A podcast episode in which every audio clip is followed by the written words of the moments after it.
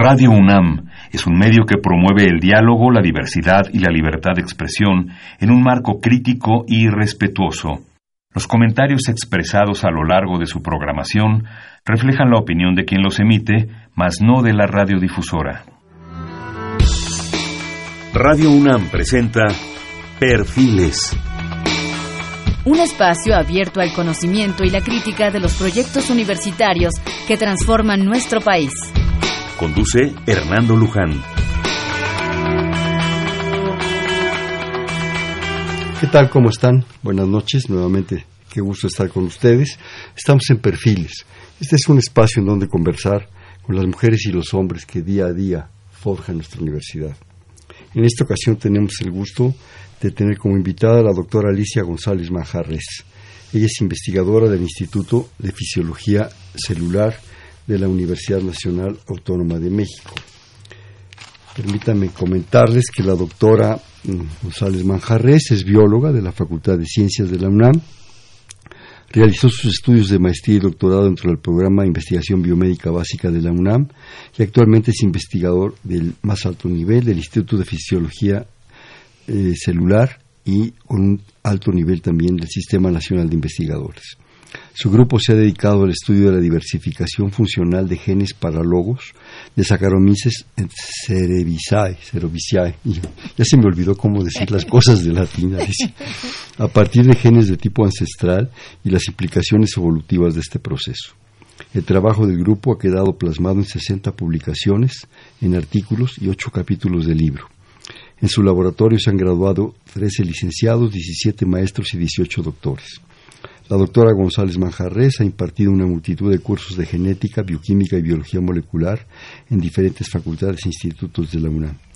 Asimismo, ha organizado en México 10 cursos talleres internacionales procurando abordar temas novedosos, poniendo al alcance de estudiantes latinoamericanos temas de frontera, facilitando así el acercamiento de los alumnos y de jóvenes investigadores a las nuevas herramientas de análisis que se han desarrollado a raíz de la secuenciación de genomas ha desarrollado la primera unidad latinoamericana de análisis de transcriptoma con microarreglos y resalta su papel como generadora de la rama de biología molecular y celular de hongos de la Sociedad Mexicana de Bioquímica. La doctora González, ¿qué más podemos decir? Presidenta de la Sociedad Mexicana de Bioquímica, coordinadora general de la Red Latinoamericana de Biología, ha participado en la organización de tres simposios latinoamericanos sobre biodiversidad, bioremediación y educación de biología, y asimismo la doctora González Manjarres, miembro del Scientific, Board del International Basic Science Program de la UNESCO, jefa del Departamento de Bioquímica y Biología Estructural del Instituto de Fisiología Celular del 2010 al 2017, pero sobre todo una gran persona y bienvenida Alicia, qué bueno que estás con nosotros. Gracias Fernando, con mucho gusto. Vamos a hablar, según ya ustedes se dieron cuenta, de algo que es apasionante, que yo creo que es algo que debería ser, es mi opinión muy personal, si me permiten, fundamentalmente parte de nuestra cultura general. Yo creo que no podemos hablar de ser mujeres y hombres cultos si no sabemos algo de, la célula. Yo recuerdo, si me permite salirse unas palabras, eh, pues no sé, entre sorpresa y pasión, la primera vez que un maestro, pues ha de haber sido en primaria, te habla de una célula y te dice que está hecha de núcleo, membrana y protoplasma. Y pinta en el pizarrón una ruedita con otra ruedita adentro y te dice, esta es la membrana, este es el núcleo y este es el protoplasma. Y ahí te quedas. Y vas avanzando, todavía tengo mi primer libro de ciencias naturales, y vas viendo que hay dos células, que la, la animal y que si la vegetal, y empiezas un poco a, a meterte y a meterte. Hasta que un día decides pues ver eso con un poquito de mayor profundidad. Pues no sé, cometes la impertinencia de querer estudiar biología, al menos en mi caso, tú si eres bióloga, yo no. Y de repente te encuentras con que Birkhoff nos dice que omnicélula es célula. Y tienes que aprender aquello. Y empiezas por cosas muy básicas hasta que llegas a unas cosas de una sofisticación impresionante y entiendes que estamos vivos gracias a que existen esas células. Que todos los seres vivos estamos estructurados en eso, en diversas posibilidades, en diversas formas, en diversas opciones, pero que es la maravilla de las maravillas. ¿sí? Y, y, yo sí creo que tendríamos que aprender, así como pues, de poesía, de danza, de música, de todo, de la célula. Porque si no, no estaríamos aquí platicando tú y yo, ni nuestros escuchas escuchándonos, ni unos comiéndose la manzana que se están comiendo, ni, ni, ni, ver el árbol que está frente a su ventana. Es la maravilla. Así es. Y por eso, qué gusto, qué honor que esté Alicia para que nos platique desde su campo, desde su visión, que es muy amplia, sobre eso, sobre la célula en, esa, en ese punto que es todavía más elegante, diría yo, es la parte de la genética. Sí, Qué bueno que estás con nosotros. Muchas gracias, hermano, con mucho gusto. Si, si empezamos, ¿qué es una célula? Vamos a empezar por eso, Alicia. Así, pues, en realidad, este, ya no digas que membrana, núcleo y protoplasma. pues eh, lo que pasa es que sí, desde pues la definición hasta que acabas tú de dar hasta lo que ahorita conocemos por célula, yo te diría que hay células, así hablando muy generalmente, hay células que tienen núcleo, células que no tienen núcleo, cómo se organiza el DNA en, cada diferente tipo de células. Las los eucariotes son células mucho más complejas, tienen, sobre todo porque tienen más organelos membranosos, tienen núcleo y tienen una cantidad de, de pequeños organelos como la mitocondria, el aparato de Golgi, etcétera, que son los que hacen que la célula funcione. O sea, yo trabajo en el Instituto de Fisiología Celular, que quiere decir cómo funciona una célula, cómo es que todas las partes que tiene contribuyen a que la célula se divida, etcétera, y haga lo que tiene que hacer, dependiendo de una célula de qué parte del organismo es, ¿no? Una célula procariote, como la de una bacteria, es una célula aparentemente más sencilla, no tiene tantas membranas, no tiene núcleo, el DNA está localizado en una sola molécula circular. Entonces yo creo que hay muchos tipos de células con diferente organización y diferente complejidad. E, es muy interesante ir viendo. Entonces la razón que a mí me llevó a estudiar biología fue que a mí me gustó la genética cuando mi profesor de secundaria nos explicó las leyes de Mendel, yo dije, qué maravilla, yo quiero estudiar eso. Tuviste los chicharos y quedaste enamorada. Quedé enamorada y le dije al profesor, ¿usted qué estudió, maestro? Biología. Le dije, pues yo quiero ser eso, porque si ahí aprendí eso. Entonces, en realidad lo que yo me he dedicado es a estudiar la genética con un organismo modelo como la levadura, que es un organismo eucariote, y muy sencillo y muy interesante. Que la genética es una de las partes fundamentales del estudio de la célula y de la vida. Ah, claro. Es una esencia impresionante. No, y además, vamos a decir que cuando yo empecé a, hacer mi tesis de licenciatura, etcétera, digamos, no había biología molecular, evidentemente. ¿Por qué hiciste, Alicia? Y la tesis la hice en el Instituto Politécnico con el doctor Fernando Bastarrache, ah. que fue el que en México él hizo, él fue el fundador de la genética molecular. Mm. En realidad él, yo creo que fue una gente, él ya falleció, pero formó a una cantidad de gente en el área de la biología, más que la biología molecular, la genética molecular, trabajando con Escherichia coli, desde luego, ¿no? Entonces él, eh, ahí aprendí yo a trabajar con bacterias y ya después decidí cambiar a levaduras y hace mucho tiempo que trabajo con levaduras que son eucariotes. Ahí hice yo mi tesis. Pero pasando de, la célula, de toda esta pasión inicial que te generó todo esto, eh, yo quisiera que ya dentro de, una cosa más contextualizada, estudies genética. Y ese es prácticamente el asunto de los cromosomas dentro de la célula. ¿Qué son los cromosomas? Entonces, los genes de los que hablamos todo el tiempo, cuántos genes tiene un organismo, etcétera, pues están organizados en cromosomas. Un cromosoma es una molécula grande, cada organismo tiene, por ejemplo, la levadura tiene 16 cromosomas.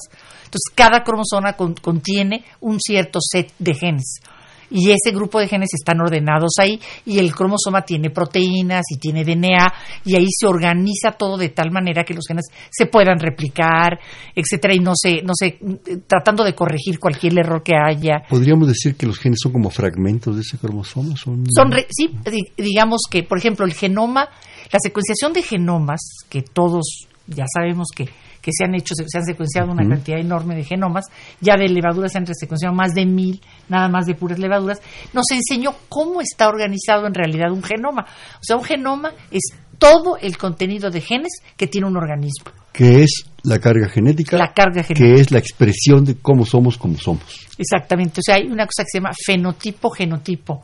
Fenotipo es lo que uno ve. Genotipos son los genes que determinan lo que uno ve. O sea, el fenotipo de una muchacha guapa es toda la fachada, pero dentro quién Pero dentro está el genotipo. que a lo mejor es más interesante. O sea, fenotipos vemos, genotipos no sabemos. Eso sí, eso. Entonces sí, eh, eh, o sea, el, un cromosoma tiene, están ahí contenidos los genes. Realmente el hallazgo de los cromosomas, que fue Morgan el que encontró todo esto, nos permitió hace mucho tiempo ya conocer cómo era la estructura, dónde estaban los genes y de todo, ¿no? Ahora que, si quiero uno pensar, tú me preguntas, ahí están los genes, pues ¿y qué es un gen?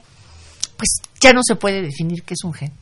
ya no se puede. ya no se puede definir, o sea, hay tal cantidad de cambios que decir esto es la definición de gen, pues no es cierto, siempre hay algo, en todas las definiciones siempre hay algo que queda fuera, ¿no? Entonces uno hace tiempo decía, uno, bueno, un gen es una secuencia de DNA que contiene toda la información necesaria para hacer una proteína. Bueno, sí, puede ser que algunos genes sean así, pero hay genes, por ejemplo, que tienen información que no forma parte de la proteína, que tienen intrones, que no, que no todo aquello se expresa, etcétera. Entonces, realmente definir un gen no es una cosa trivial. Hay una cantidad de cambios. A medida que vamos conociendo más, pues las definiciones se hacen menos fáciles y ya es más difícil definir algo. Entonces, dependiendo de cada caso, me decía, ah, pues efectivamente, la secuenciación de un genoma. ¿Qué hay? Generalmente cuando se publica un genoma, lo que se publica es un borrador, que es todas las letras, o sea, el DNA que conforma los genes está formado por cuatro bases nucleotídicas que son adenina, timina, guanina y citosina. Y lo que nosotros tenemos después de la secuenciación de un genoma es toda la secuencia de letras o de bases que forman aquello. ¿De dónde a dónde va el gen?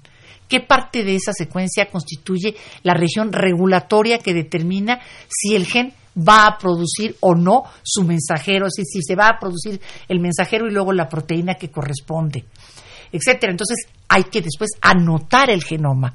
Y anotar un genoma se puede llevar años hasta que uno puede decir ya el genoma quedó anotado. Pero el genoma de levadura. La levadura fue el primer eucariote que se secuenció. El borrador se publicó en 1996 hace ya cuántos años, ¿no? Y si tú me preguntas, ¿está completamente anotado el genoma de la levadura? Descrito, digamos. Completamente descrito. Uno puede decir, a ver, cromosoma 1, de, a partir de tal, de tal base a tal otra está un gen. Después viene un espacio en donde hay una información que no constituye un gen, sino es una región que puede ser regulatoria.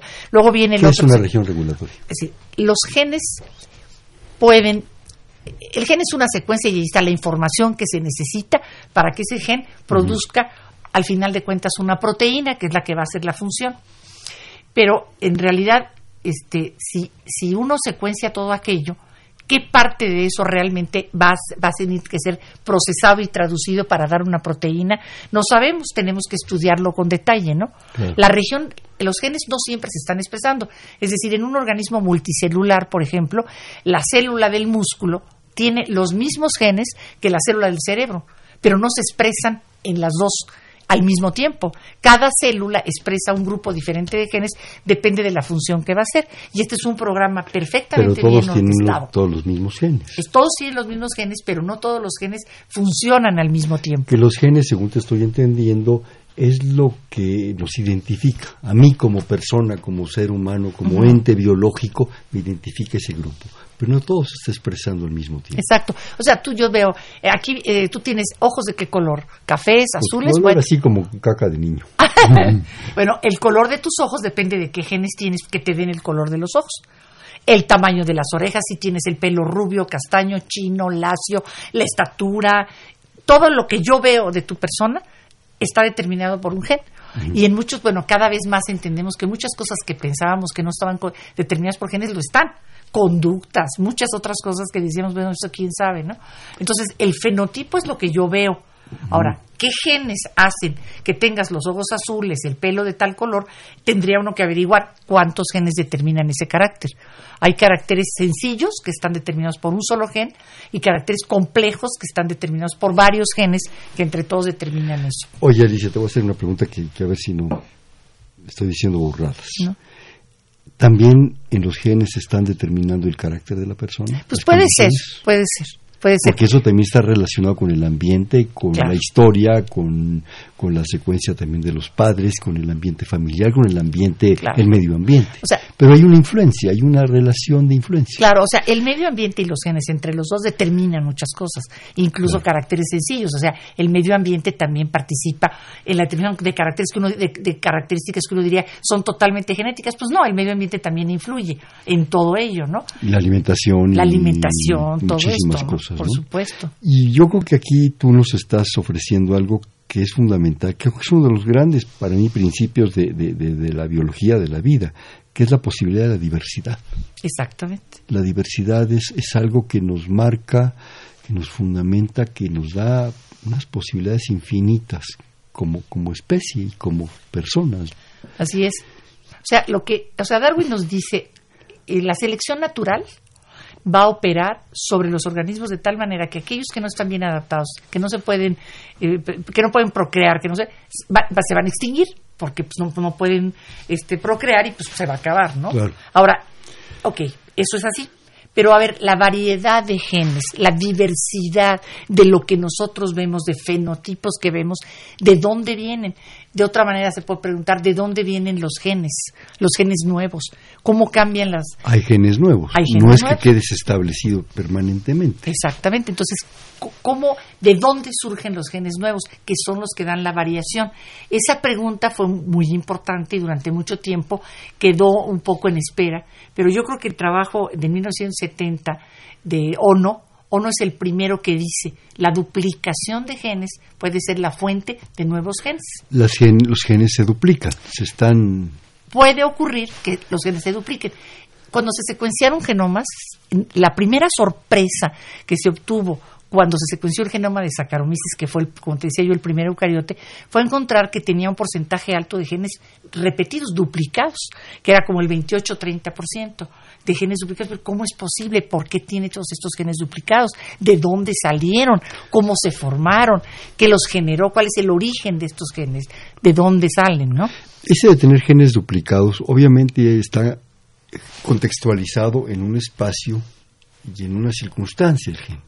Tener ese porcentaje, casi una tercera parte de genes duplicados, aparentemente puede ser una desventaja.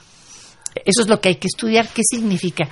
Entonces, en el momento en que se encuentra que hay genes duplicados, la pregunta es cómo se originaron, de dónde salieron. Entonces, el estudio de muchos organismos, de plantas, de encuentras que hay genes que se originaron porque se duplicó el genoma completo. No son duplicaciones de algunos genes, también los hay, pero lo sorprendente es encontrar que había duplicaciones completas de un genoma y el organismo o el origen de la duplicación tenía el, organismo ancestral, digamos, tenía todos los genes duplicados, el, que en donde se duplicó. Después, ¿qué les pasa a esos genes duplicados? El organismo que duplicó todo su genoma se queda con todos, puede vivir y salir adelante con todos los genes duplicados, o qué les pasa a esos genes duplicados. Ahí la pregunta es, ¿cuál es el destino de los genes duplicados?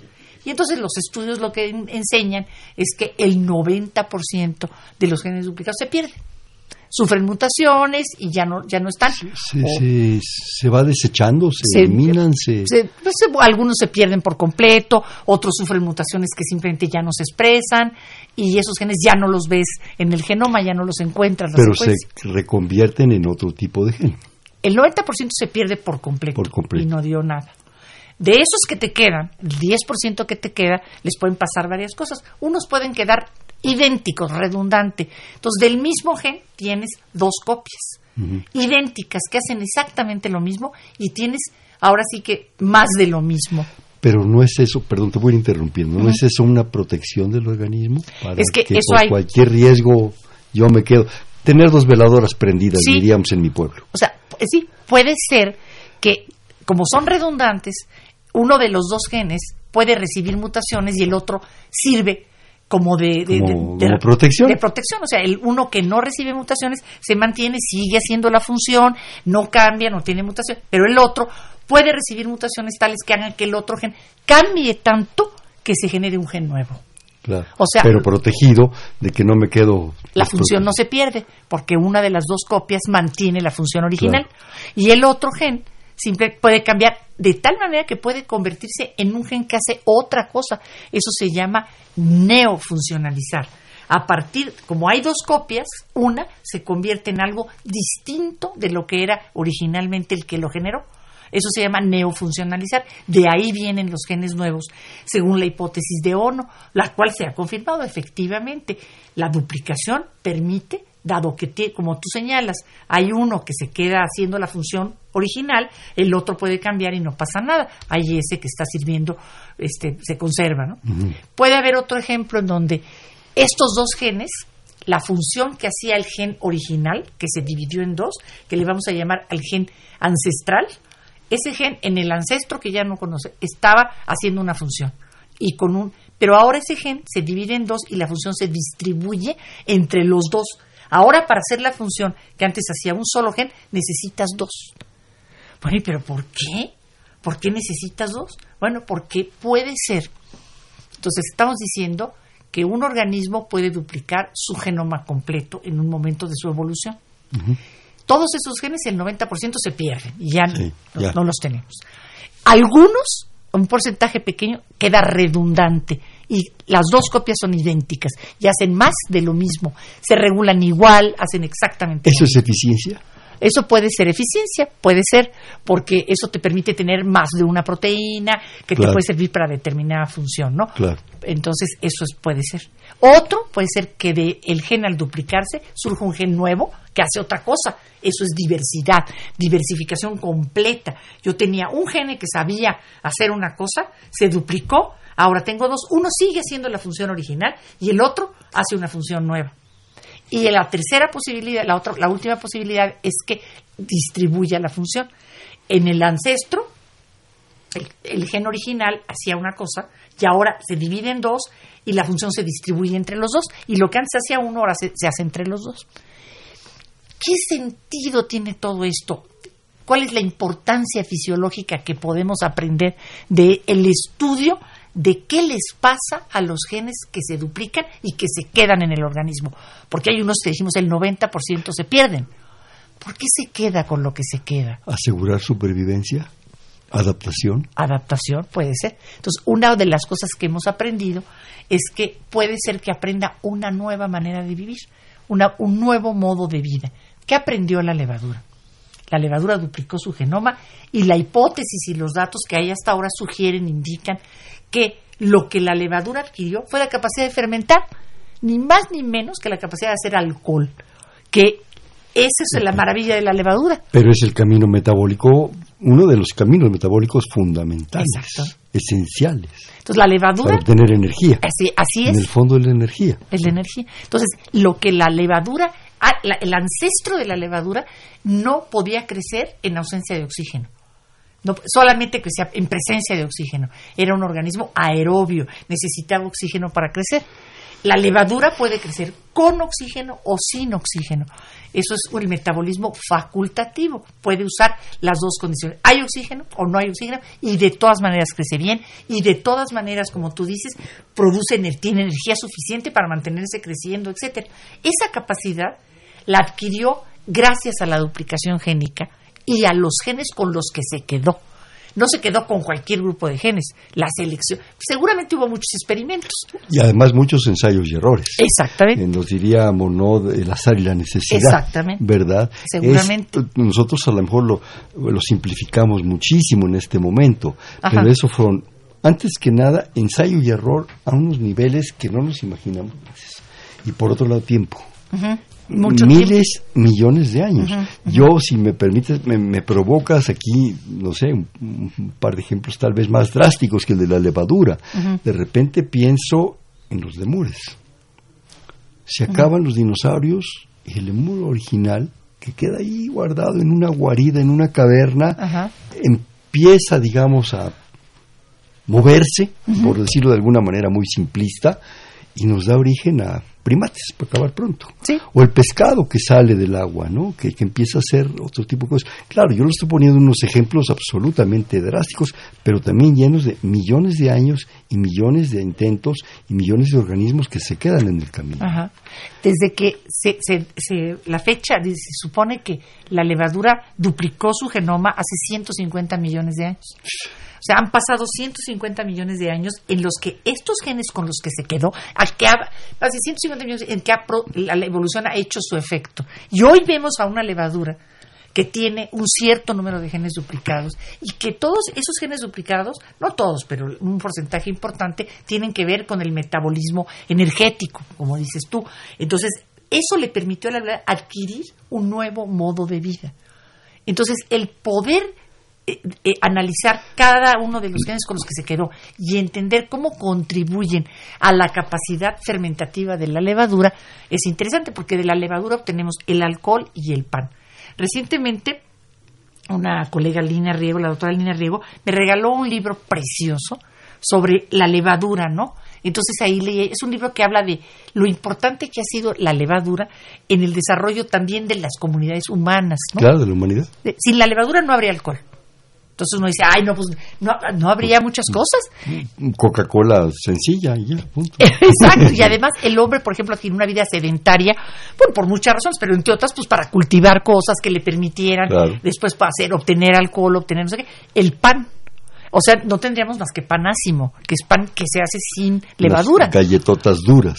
Ajá, entonces, este, te digo un pan completamente distinto del pan que nos comemos todo el tiempo, ¿no? Entonces, realmente la levadura ha sido un regalo y este, y una, entonces sí, a mí me parece emocionante entender cómo es que ese organismo logró tener esa biología, esa fisiología ¿Cómo, cómo generó esto? ¿Qué, ¿Qué hacen los genes que permitan que esto pase y que la levadura tenga una manera nueva de vivir, que es fermentando?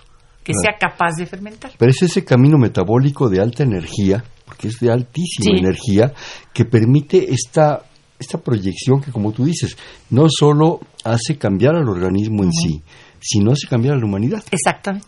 Alguna vez me acuerdo, leí eh, esas cosas que le entra a uno tratar de abarcar muchas cosas, la historia del pan en Egipto, ¿sí? que, que, que, para empezar los faraones estaban, era, una, era un grupo totalmente endogámico, ¿sí? entonces tenían problemas de, de, dientes, de una serie de cosas que se ha descubierto en las momias, entonces para ellos comer pan era a veces difícil, porque era duro, eran sus galletotas, en fin, y uno de los panaderos queda dormido, genera ahí un problema, se genera el pan, el pan se lo van a matar, y no, el, faraón y los sacerdotes encantados con aquello, ¿no? Porque ha llegado una nueva propuesta que hasta ahora disfrutamos, ¿no? Claro. Y, fíjate que además esta cosa de la fermentación, históricamente pues todo el mundo conoce a Pasteur, ¿no?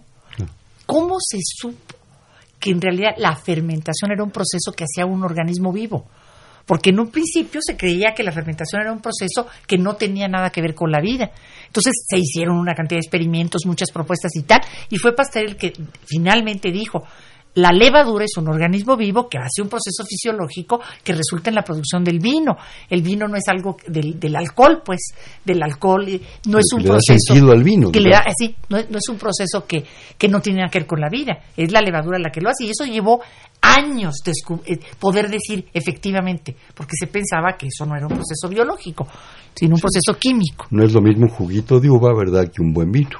¿Verdad? Sí, sí, sí. Ahora, eh, en el fondo lo que dices lo que yo trato de retomar, si me permites, es, es ese camino metabólico de alta energía, que en un momento dado nos permite pensar que en el fondo la naturaleza son rutas de energía las que nos están proveyendo.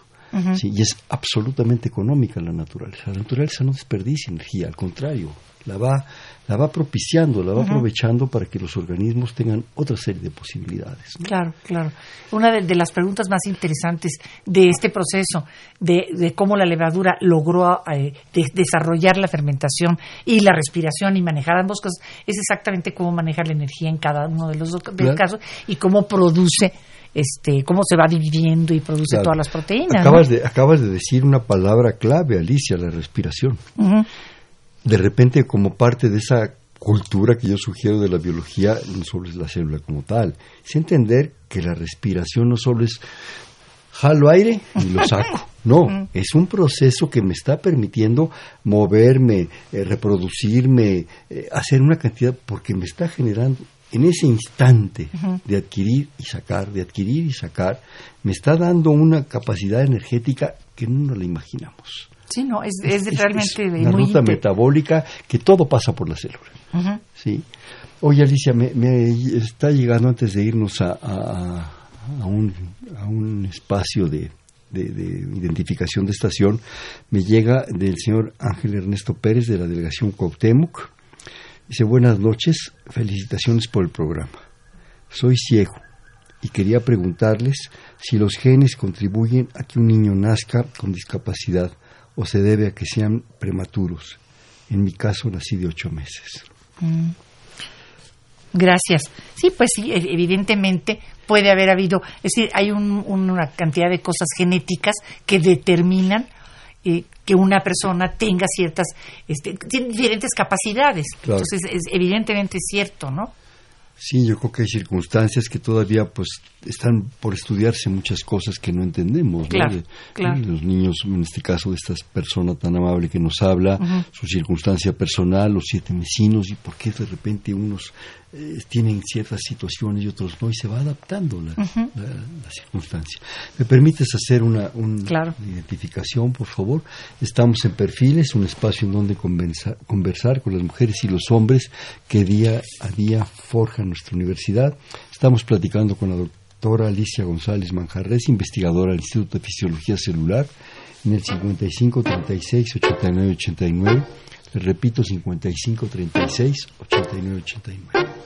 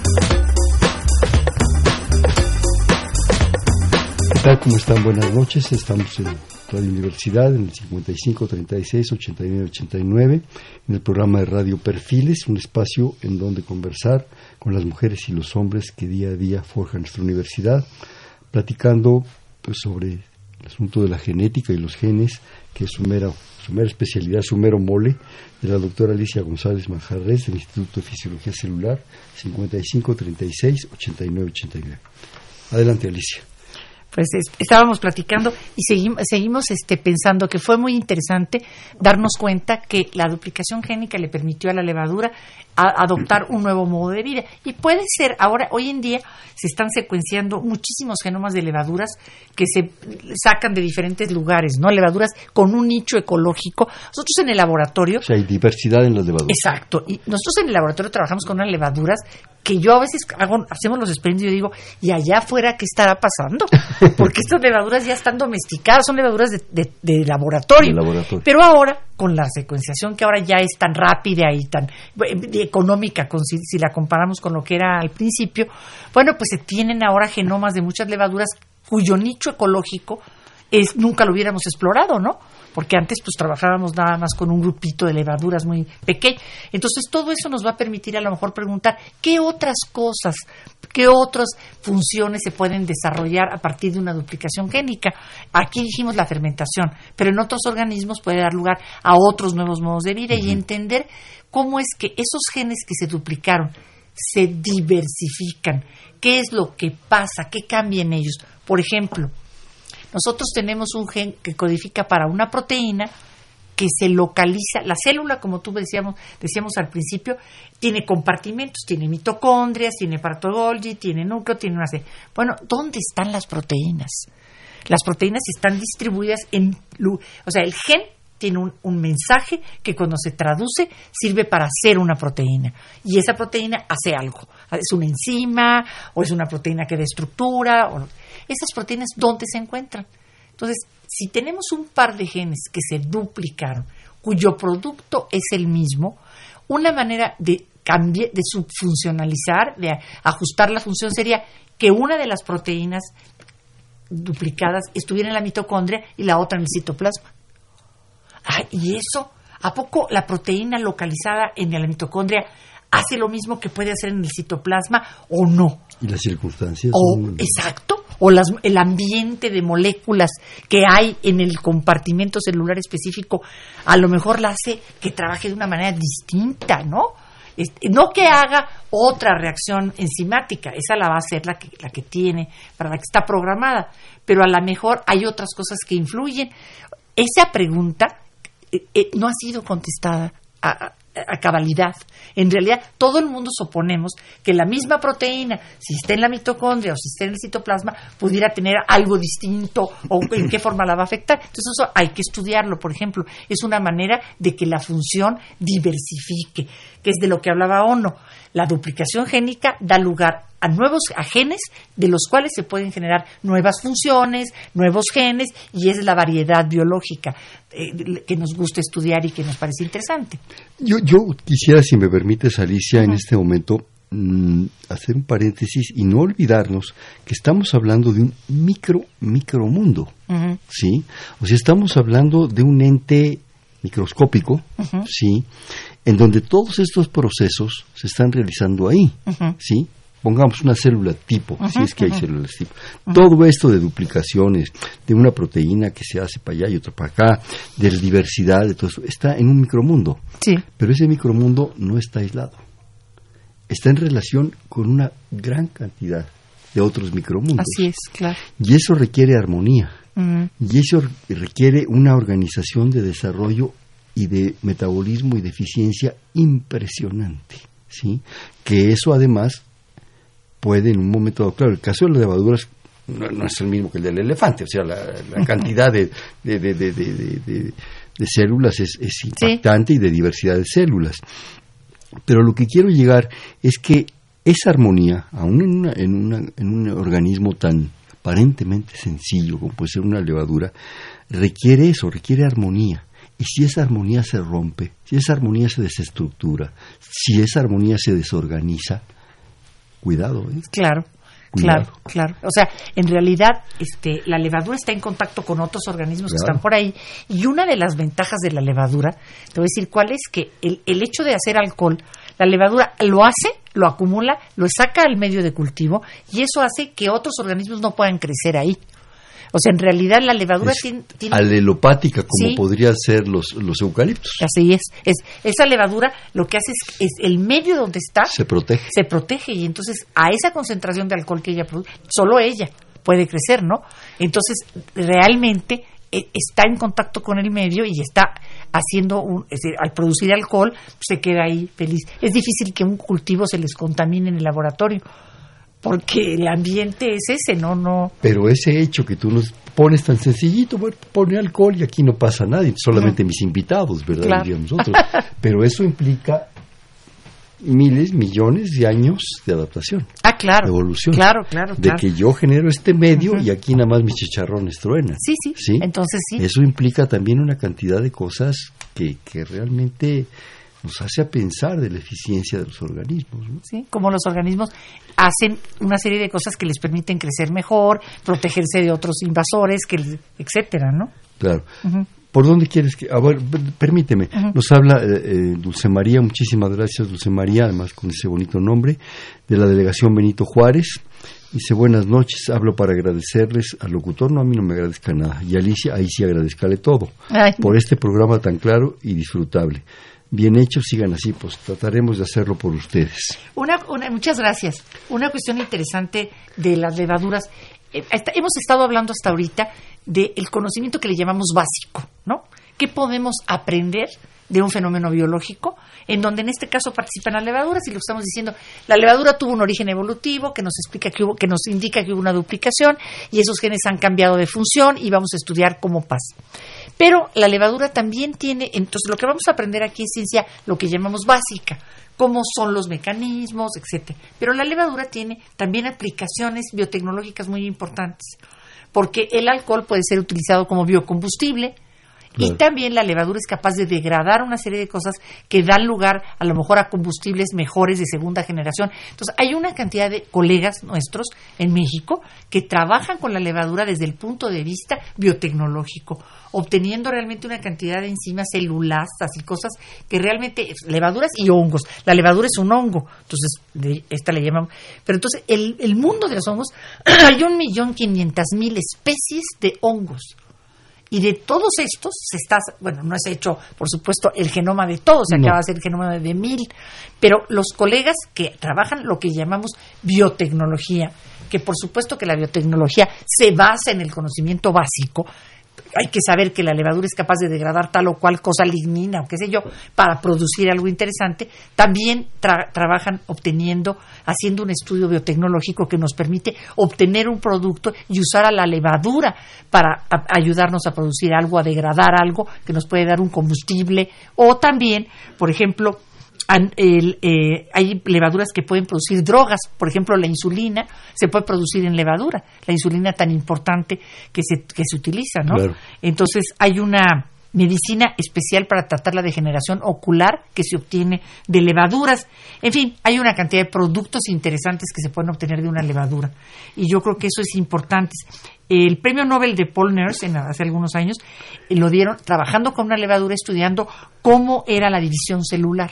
Entonces él propuso un modelo de división celular con otros colegas que les dio el premio Nobel trabajando con una levadura como Saccharomyces. Entonces, un organismo modelo como le llamamos a la levadura, es un organismo que se llama modelo porque tiene una serie de posibilidades de estudio.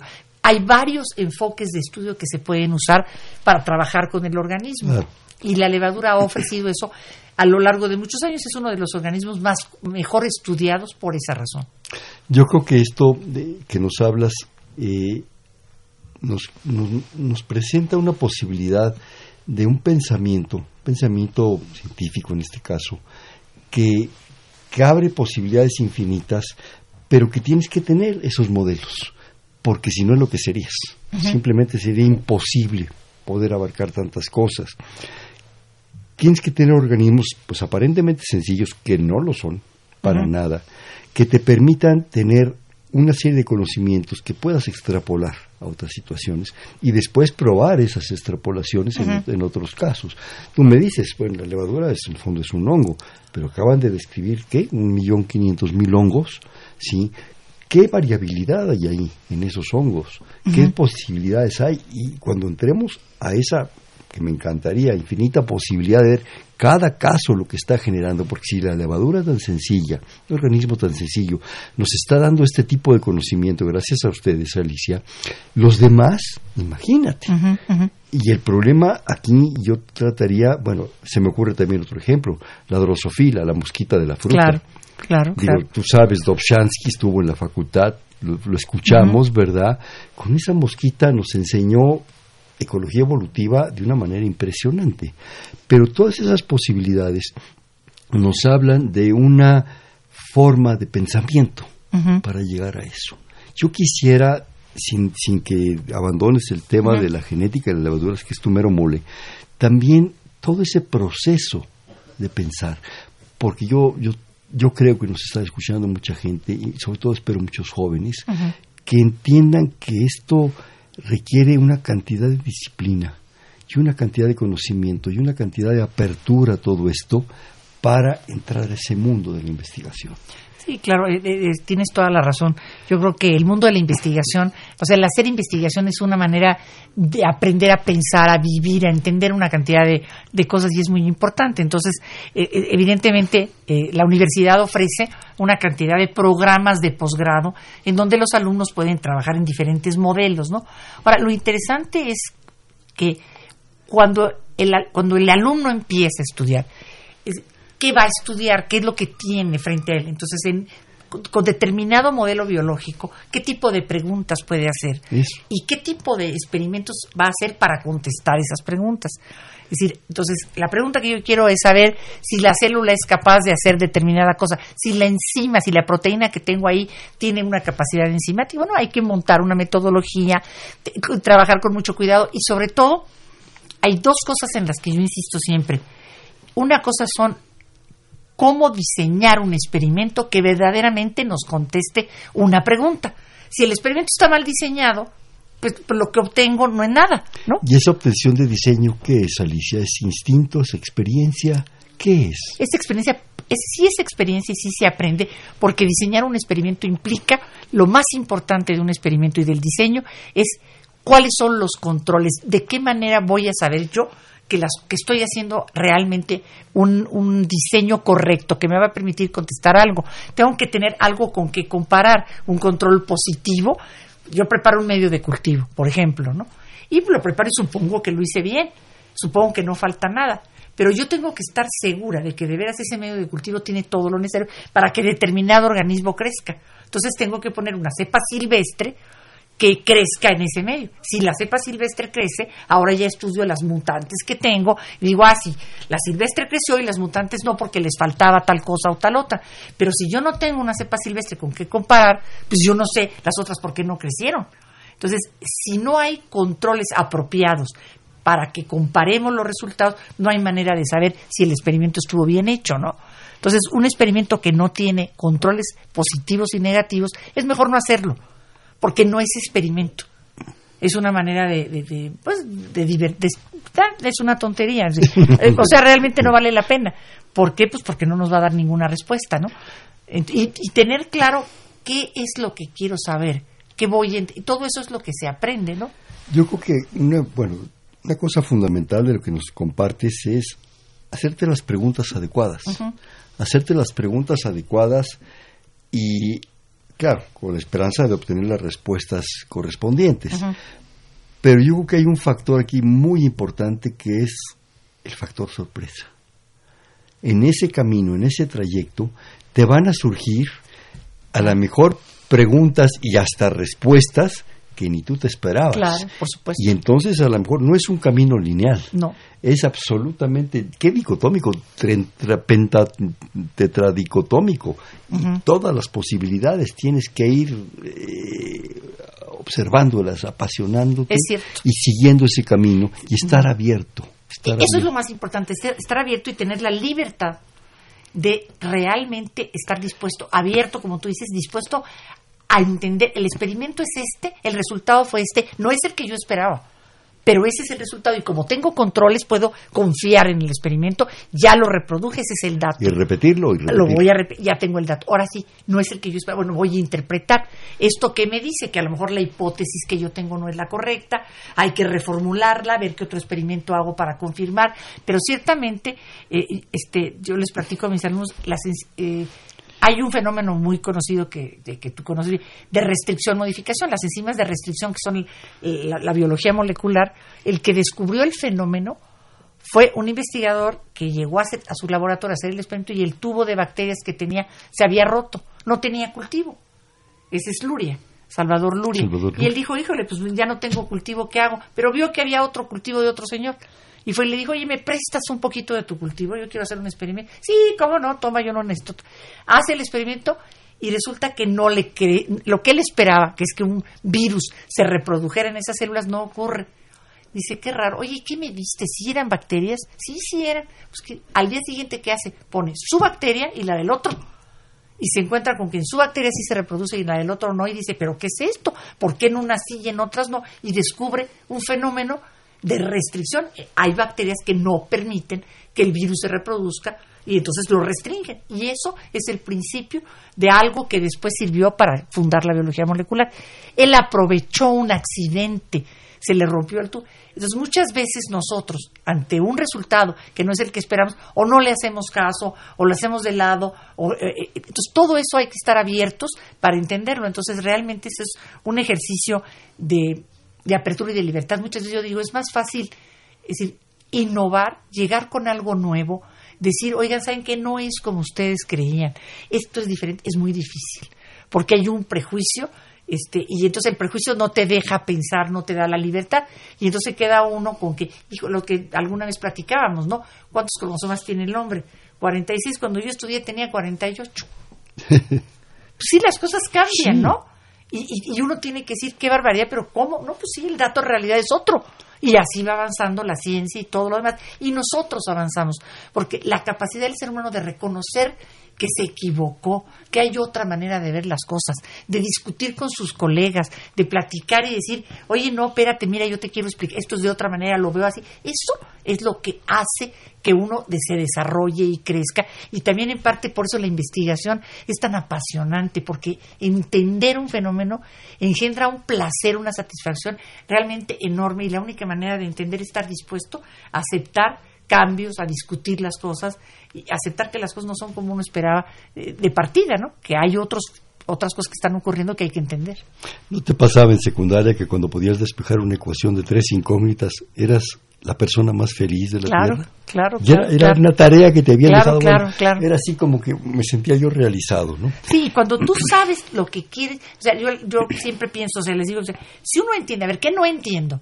¿Por qué tal cosa pasó? Yo me voy al supermercado y estoy pensando en esa cosa, ¿no? No dejas de pensar. No dejo de pensar. Ahora, si no tengo la pregunta clara, si no entiendo que no entiendo nada, no, pues si me fijo en las naranjas, ¿no? Porque, porque lo otro no puedo pensar nada, no entiendo que no entiendo ni nada. Entonces, tratar, si ya formular una pregunta bien, correctamente, ya es un paso importante. Si la pregunta está mal formulada, bueno, pues este... Ahorita que nos das el ejemplo del doctor Luria, que por cierto fue premio Nobel también, ¿no? Sí. Sí, sí, sí. Y bueno, hemos leído sus artículos y algunas de sus cosas en, la facultad, me acuerdo, que Salvador Luri era. Sí. Eh, me, me, me, me, hace sentir varias cosas. Primero, eso, la disciplina, estar abierto a las, a las preguntas correctas y estar, eh, lo que decíamos, esperando sorpresas, sorpresas que, que, te van a brincar, como, como la liebre que te brinca en el campo, ¿no? La apertura de la posibilidad también de los apoyos. Tener apoyos para hacer ciencia, para, para que te, te, te, ofrezcan las circunstancias es muy importante. Hacer ciencia es importantísimo. Ah, claro. Claro. Hacer investigación, yo creo que debe ser una prioridad y yo espero que en este país pues ya nos empiece ya por fin a caer el 20. sí, sí ha caído, pero muy a cuenta gotas. Necesitamos un chorrazo, ¿verdad? un aguacero de apoyos para ustedes, para los que lo hacen con tanto sacrificio. El no tener envidias. Si el otro investigador no le da al doctor Luria un poquito de su cultivo, se acabó. Sí, sí, sí. Se acabó. no entenderíamos ahorita en este momento muchas cosas. No, este, tienes toda la razón. tiene uno que ser generoso. Todo eso, eso, generoso y generoso no solo con el, con el compañero, con los alumnos, con los jóvenes. Yo creo que la principal generosidad, Alicia, y tú nos puedes platicar de eso con tu, en tu laboratorio, es con tus alumnos. Ah, sí. Eso, eso, eso, crear un ambiente de generosidad en el sentido de que yo voy a aprender de mi alumno y él va a aprender de mí. Es decir, la ciencia la estamos aprendiendo todo el tiempo, todo el día, en la interacción con el estudiante, con los alumnos, con los alumnos que ya terminaron su doctorado y van a tu laboratorio. Ahora dices, oye, ahora tú enséñame a mí, dime cómo es esto, que, etcétera. Ser humilde. Es ser humilde, eso es fundamental. O sea, la, arrogancia y el decir a mí nadie me viene es, es una equivocación. Oye, Alicia, un poco regresando a, tu, a tu, tema, y desgraciadamente el tiempo se nos va, que estamos platicando tan sabroso, este, ¿qué futuro le ves tú a este proyecto, a este, a este tipo de investigación que está realizando en, cuestiones de, duplicación genómica y todo esto? Fíjate que una cuestión que yo creo que, o sea, lo que hemos estado tratando de entender, la pregunta fundamental es los genes con los que se quedó, qué hacen y cómo han cambiado se, adaptaron a hacer una nueva función, etcétera. Y todo esto a qué nos lleva? Yo creo que hay una parte que está desarrollando, este, que se está desarrollando ahora, eh, particularmente hay una persona de, que fue alumna mía, Jimena Martínez, que ahora está trabajando en esto, pero creo que es, es algo importante hacer modelos, modelos dinámicos, modelos, modelos dinámicos que nos expliquen cómo funciona una célula, las moléculas, cómo trabajan, cómo se genera la energía. Hay una cantidad de preguntas interesantes que se pueden hacer a modelos, eh, a modelos matemáticos. Y yo creo que eso viene y, por ejemplo, el metabolismo energético y la producción de biomasa, cómo se orquesta para sostener la velocidad de crecimiento durante la anaerobiosis, durante la, eh, el momento en que ya no hay oxígeno. Eso se tiene que hacer con un modelo distinto del que yo hago. Yo ese tipo de trabajo ya no lo, es difícil que yo lo pueda hacer, pero digamos, se puede hacer eh, con gente que haga eh, eh, este, bioinformática. Nuevas líneas, nuevas, aperturas, nuevas propuestas, ¿no? Ajá, ¿cuáles son los mecanismos regulatorios que permitieron la adquisición de la vida fermentativa? Ese tipo de preguntas tan, tan fuertes se, pueden, se tienen que trabajar con modelos con modelos nuevos, modelos matemáticos, modelos dinámicos que nos permitan realmente hacer ese tipo de preguntas y contestarlas. Y eso nos lleva a un factor en ciencia que creo que está siendo y va a ser todavía más importante, la transdisciplina. La transdisciplina. Yo creo que los nuevos medios de comunicación, los nuevos medios tecnológicos y electrónicos están dando unas posibilidades de velocidad, de datos, de manejo, de información, de comunicación impresionantes. Además, este tipo de, enfoque, como tú dices, estos modelos nos permiten predecir cosas, decir, oye, ¿no será que aquí está faltando algo? que de la otra manera, haciendo, digamos, la investigación eh, más de cada gen o estudiar cada, cada uno de los cambios de cada uno de los pares de genes, no me va a permitir, ¿no? A lo mejor con estos modelos yo puedo hacer algo mucho más general que me permita abordar preguntas que me van a llevar a cómo funciona el sistema. Pero yo creo que eso nunca, nunca debemos olvidar a los que pasaron antes. Tú mencionaste a Salvador Luria, desde luego, yo comenté de Dobzhansky, de Pasteur. ¿En qué condiciones trabajaban? Y las bases que nos dieron y las aportaciones que nos han dado, yo creo que son gentes que deben estar siempre en nuestro corazón y en nuestro respeto. Ah, pero claro, por sí, de repente pienso digo, en Aristóteles. De repente pienso en esos demonios de griegos, ¿verdad?, que nos dejaron tantas bases, tantas posibilidades. Y eso voy a nunca, nunca jamás atreverse a desechar el conocimiento de nadie.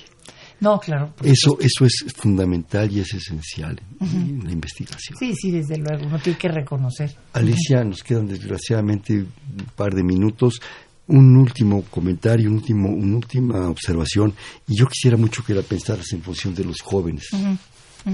sí, yo creo que la oportunidad, es decir, yo creo que México y este es un país que ofrece la oportunidad de hacer ciencia y que hacer ciencia es un camino verdaderamente de vida. Efectivamente, yo sí creo que aprender a pensar, aprender a, a resolver preguntas, a, a, aportar un conocimiento nuevo es algo extraordinario y es una verdaderamente un modo de vivir, un modo de trabajar que siempre es enriquecedor, que siempre nos da alegría y que nos verdaderamente nunca es este cansado ni nada, porque cada día tenemos una nueva experiencia que es comprender un fenómeno. Entonces yo invito a todos los jóvenes a que se acerquen a los laboratorios.